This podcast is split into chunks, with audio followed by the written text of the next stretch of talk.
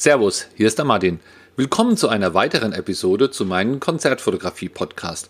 Du bekommst hier wöchentlich Tipps und Anregungen, wie du die Qualität deiner Konzertbilder und deiner Abläufe bei der Konzertfotografie immer mehr verbessern kannst. Und zwar ohne, dass du dir für viel Geld neue Kameras oder neue Objektive kaufen musst. Heute geht es um das Thema, ja, der neueste Stand, der Fortschritt. Ich will dir einfach mal hier bewusst machen, dass es äh, nicht verkehrt ist, auf dem neuesten Stand zu sein. Denn stell dir einfach vor, einer deiner Freunde, der auch Konzerte fotografiert hat, hat vielleicht irgendwie vor fünf oder vor zehn Jahren damit aufgehört.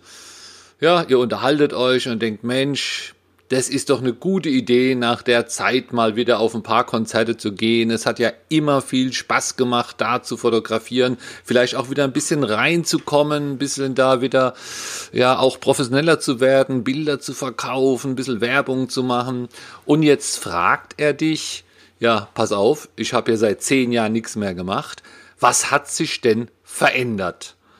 Wo hat sich's denn weiterentwickelt? Was gibt's denn Neues?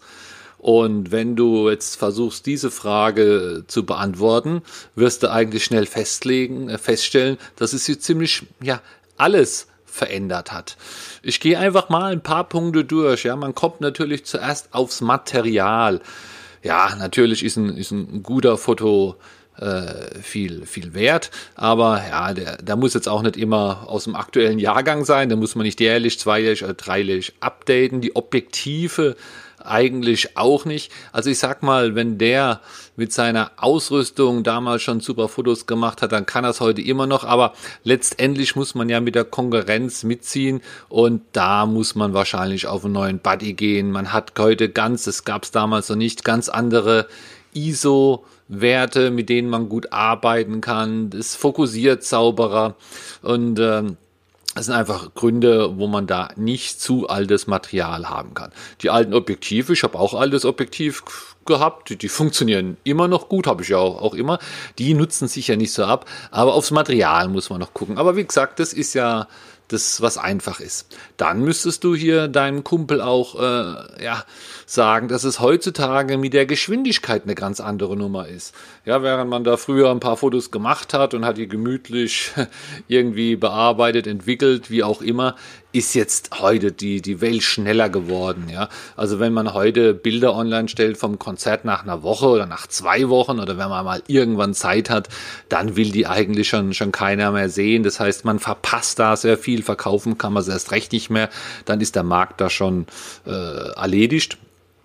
Und es geht ja eigentlich dazu über, selbst wenn man auf Festivals mal guckt in den Presseräumen, da wird während des Festivals wird schon gepostet. Das heißt, manchmal sind die Leute zwei da oder ein Fotograf alleine, der muss dann richtig Gas geben. Der fotografiert eine Band oder zwei und wenn er mal eine hat, die er nicht so hat oder wenn abends die Bands länger spielen, dann setzt er sich hin und stellt da schon die ersten Bilder online. Und ja, wenn ich auf Presseevents bin, dann gehen auch sofort danach die Bilder raus. Also hier hat sich an der Geschwindigkeit auch sehr viel geändert.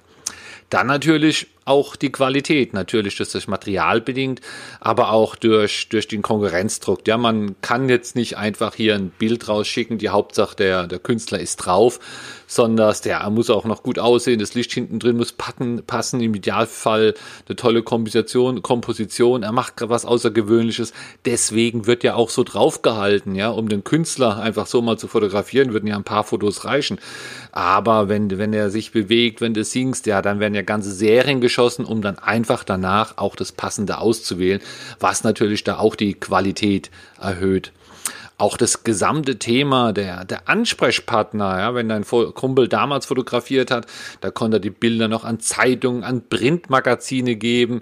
Die ging ja da drastisch zurück oder die besorgen sich die Bilder über Agenturen. Und heute sind es Webzines oder, oder andere Kanäle, wo man seine, Band, äh, seine Bilder losbekommt. Und auch die Kommunikation mit den Menschen ist völlig anders. Einfach mal so vorbeigehen ist schon fast nicht mehr. Äh, Mail, ja, das ist, äh, ja, wird eigentlich auch noch stark benutzt, damals wie heute.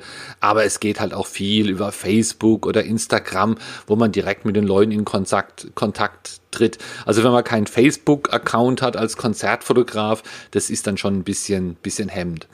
Aber auch wenn man äh, die eigenen Bilder oder sich selbst bewirbt, ja, in, in Facebook, oder sowas auch eine ganz andere Sache wie, wie damals. Hier geht es einfach um die Sichtbarkeit.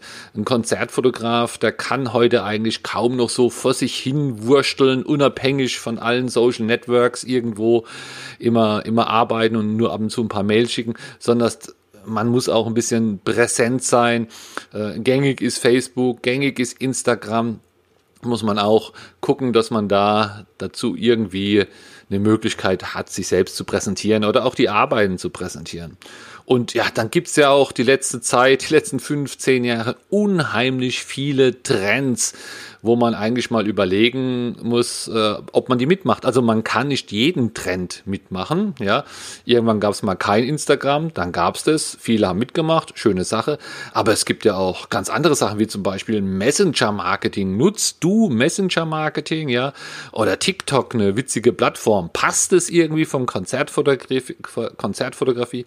Also da gibt es eigentlich unendlich äh, viele Sachen, viele Trends, die immer wieder auftauchen, dann auch wieder untergehen. Und hier muss man halt einfach mal gucken, dass man sich die Trends rauspickt, die einen da auch weiterbringen. Aber dein Kumpel, der da fünf bis zehn Jahre ausgesetzt hat, der, der kennt die alle nicht. Da kannst du hier mal ein paar Tipps geben, vielleicht passt ja was. Oder auch das ganze rechtliche Thema, ja. Vor die DSGVO ist, glaube ich, jetzt drei Jahre alt, wo sie in Kraft getreten ist, oder zwei. Sie war schon früher bekannt, aber trotzdem war das ja damals alles nicht so, so brutal wie heute. Ja, die Fotografiererei ist anders und wenn dann dein Kumpel sagt, ja, hat sowieso noch eine alte Homepage von vor fünf Jahren, oh, die muss er schnell mal lieber zumachen oder, oder total umbauen, damit es alles wieder rechtlich konform ist. Also du siehst, es hängt nicht nur am Material, was sich so weiterentwickelt, sondern die gesamte Welt außenrum entwickelt sich weiter und hat da extremen Einfluss auf sowas wie, wie Konzertfotografie natürlich. Und ja, jetzt kommt natürlich die, die gemeine Aussage von mir. Jetzt vergleich das mal nicht so, dass du deinem Kumpel, den du da kennst, der wieder anfängt zu fotografieren, Tipps gibst, sondern vergleiche es jetzt mal mit dir selbst vor fünf Jahren und gib dir selbst Tipps. Also prüf doch einfach mal anhand von dir selbst dein Material, deine Arbeitsgeschwindigkeit, deine Qualität, deine Kommunikation, deine Selbstpräsentation, deine Sichtbarkeit, dein Know-how im Recht und so weiter. Einfach die Punkte, über die wir eben gesprochen haben, vergleich die mal mit dir selbst, ob du dich da weiterentwickelt hast. Hast du dir Trends angeguckt? Hast du dir Messenger-Marketing mal angeguckt? Ja, bist du auf Instagram oder hast es zumindest überlegt, da zu sein oder überlegt, nicht da zu sein? Also prüf einfach mal die Punkte ab und guck da, dass du deine Defizite ja, ich sag mal, reparierst oder da, wo die größten Defizite sind oder wo du die größten Defizite siehst, auch einfach nochmal mal ansetzt, weil sonst bist auf einmal du der Kumpel, bei dem sich zehn Jahre lang nichts getan hat und äh, dann auf alle anderen guckt, was da abgeht. Also man muss da hier wirklich immer auch aktuell dabei sein, immer die Augen aufhalten, was es gibt, damit man hier den Anschluss nicht verliert. Ist einfach hier nochmal ein Tipp von mir vergleich dich mit dir selbst und dann siehst du auch, wo du Fortschritte machst. Dann sage ich mal, bis zum nächsten Samstag. Ciao, ciao. Ich hoffe, diese und die letzten Folgen haben dir gefallen, dass du da irgendwas gelernt hast oder zumindest Anregungen oder Ideen bekommen hast. Damit das nicht alles hier immer so theoretisch ist im Podcast, gebe ich auch 2020 wieder meinen Konzertfotografie-Workshop. Du findest alle Infos dazu auf www.konzertfotografieworkshop.de und dort wird fotografiert auf dem Festival, jede Menge Bands, unterschiedliche Lichtsituationen. Vorher ist Theorie, es gibt einen Praxisteil, wir machen Feedbackrunden. Also da kann man richtig mal was lernen. Schau dir es an auf www.konzertfotografieworkshop.de.